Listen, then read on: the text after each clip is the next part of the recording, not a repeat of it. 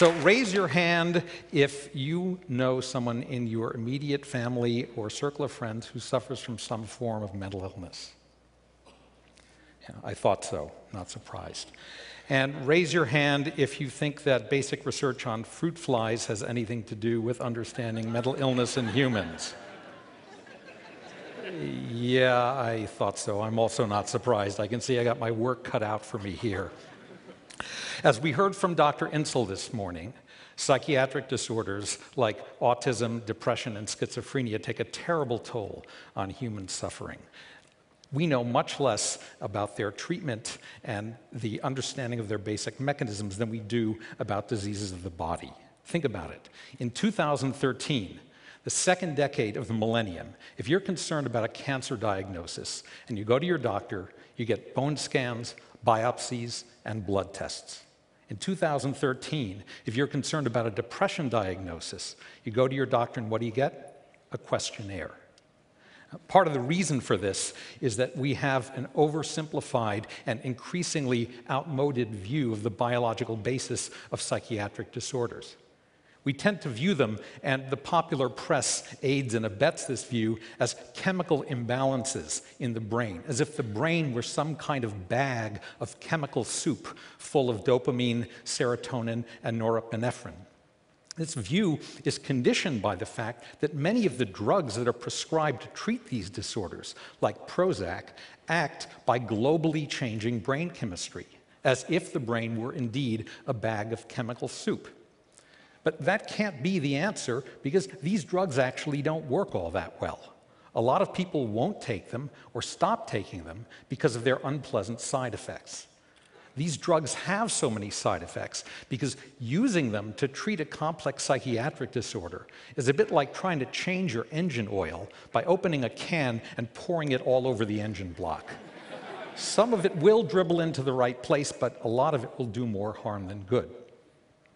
Now, an emerging view that you also heard about from Dr. Insel this morning is that psychiatric disorders are actually disturbances of neural circuits that mediate emotion, mood, and affect. When we think about cognition, we analogize the brain to a computer. That's no problem. Well, it turns out that the computer analogy is just as valid for emotion, it's just that we don't tend to think about it that way. But we know, we know much less about the circuit basis of psychiatric disorders because of the overwhelming dominance of this chemical imbalance hypothesis. Now, it's not that chemicals are not important in psychiatric disorders, it's just that they don't bathe the brain like soup. Rather, they're released in very specific locations and they act on specific synapses to change the flow of information in the brain. So, if we ever really want to understand the biological basis of psychiatric disorders, we need to pinpoint these locations in the brain where these chemicals act. Otherwise, we're going to keep pouring oil all over our mental engines and suffering the consequences. Now, to begin to overcome our ignorance of the role of brain chemistry and brain circuitry, it's helpful to work on what we biologists call model organisms, animals like fruit flies and laboratory mice, in which we can apply powerful genetic techniques to molecularly identify and pinpoint specific classes of neurons, as you heard about in Alan Jones's talk this morning. Moreover, once we can do that, we can actually activate specific neurons, or we can destroy or inhibit the activity of those neurons.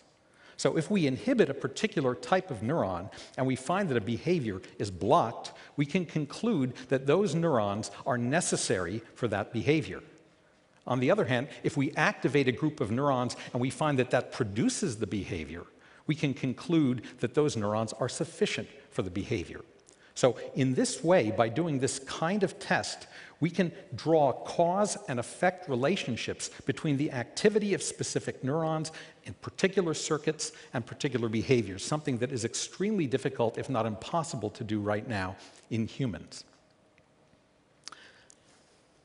But can an organism like a fruit fly, which is it's a great model organism because it's got a small brain, it's capable of complex and sophisticated behaviors, it breeds quickly, and it's cheap. But can an organism like this teach us anything about emotion like states. Do these organisms even have emotion like states, or are they just little digital robots? Charles Darwin believed that insects had emotion and expressed them in their behaviors, as he wrote in his 1872 monograph on the expression of the emotions in man and animals. And my eponymous colleague Seymour Benzer believed it as well. Seymour is the man that introduced the use of Drosophila here at Caltech in the 60s as a model organism to study the connection between genes and behavior. Seymour recruited me to Caltech in the late 1980s. He was my Jedi and my rabbi while he was here. And Seymour taught me both to love flies and also to play with science.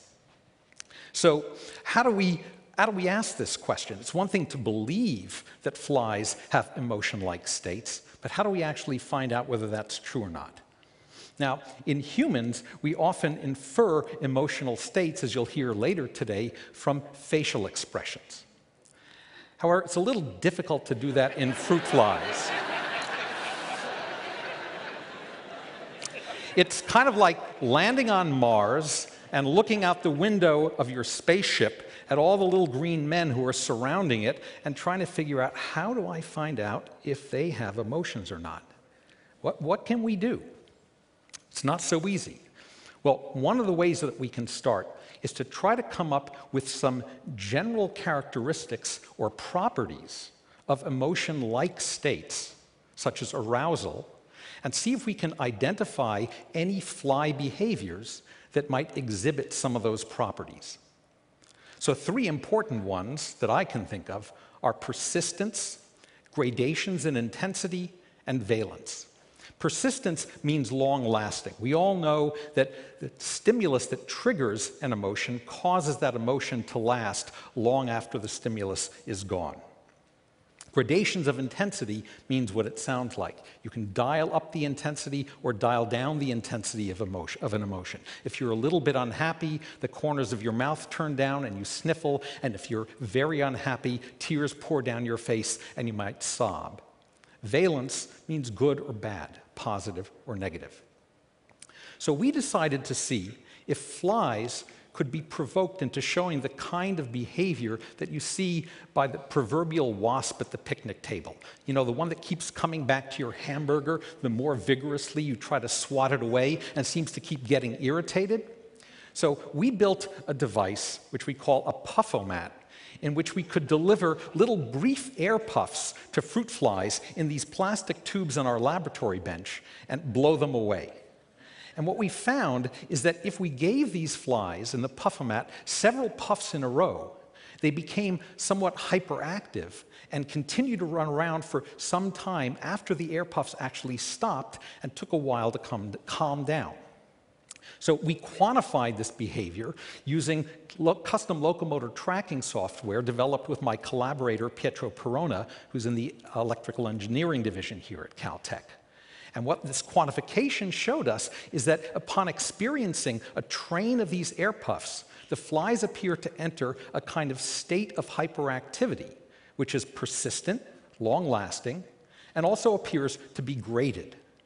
More puffs or more intense puffs make the state last for a longer period of time. So now we wanted to try to understand something about what controls the duration of this state.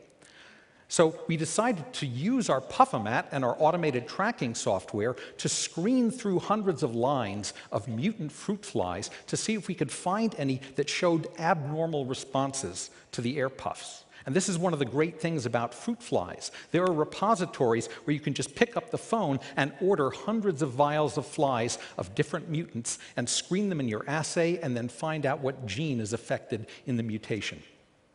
So, doing this screen, we discovered one mutant that took much longer than normal to calm down after the air puffs. And when we examined the gene that was affected in this mutation, it turned out to encode a dopamine receptor.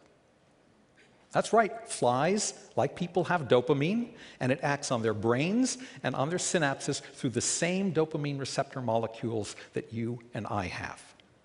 Dopamine plays a number of important functions in the brain, including in attention, Arousal, reward, and disorders of the dopamine system have been linked to a number of mental disorders, including drug abuse, Parkinson's disease, and ADHD.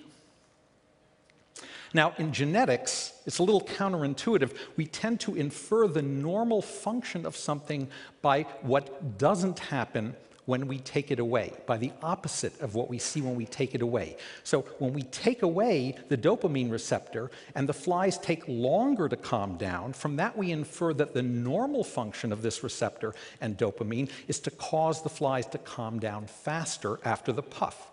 And that's a bit reminiscent of ADHD, which has been linked to disorders of the dopamine system in humans. Indeed, if we increase the levels of dopamine in normal flies by feeding them cocaine after getting the appropriate DEA license, oh my God. We find indeed that these cocaine fed flies calm down faster than normal flies do. And that's also reminiscent of ADHD, which is often treated with drugs like Ritalin that act similarly to cocaine.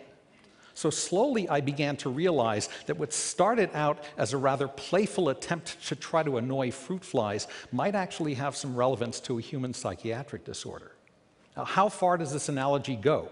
As many of you know, individuals afflicted with ADHD also have learning disabilities. Is that true of our dopamine receptor mutant flies? Remarkably, the answer is yes. As Seymour showed back in the 1970s, flies, like songbirds, as you just heard, are capable of learning. You can train a fly to avoid an odor, shown here in blue, if you pair that odor with a shock. Then, when you give those trained flies the chance to choose between a tube with the shock paired odor and another odor, it avoids the tube containing the blue odor that was paired with shock. Well, if you do this test on dopamine receptor mutant flies, they don't learn. Their learning score is zero. They flunk out of Caltech. now, so that means that these flies have two abnormalities or phenotypes, as we geneticists call them, that one finds in ADHD hyperactivity and learning disability. Now, what's the causal relationship, if anything, between these phenotypes? In ADHD, it's often assumed that the hyperactivity causes the learning disability. The kids can't sit still long enough to focus, so they don't learn. But it could equally be the case that it's the learning disabilities that cause the hyperactivity. Because the kids can't learn, they look for other things to distract their attention.